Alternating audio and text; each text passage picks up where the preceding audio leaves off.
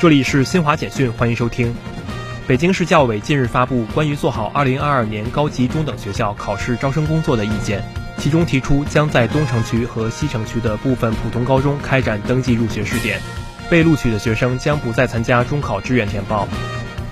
广东省湛江市吴川机场24号开始试运行，该机场具备直航欧美的能力，是湛江机场的迁建机场。湛江机场于当日零时正式关闭。由中央援建的香港元朗社区隔离设施，二十四号下午交接给香港特区政府，这标志着中央第一阶段援助香港抗疫医疗设施建设全面竣工。匈牙利总理欧尔班二十三号表示，匈牙利政府强烈反对制裁俄罗斯能源部门。以上由新华社记者为您报道。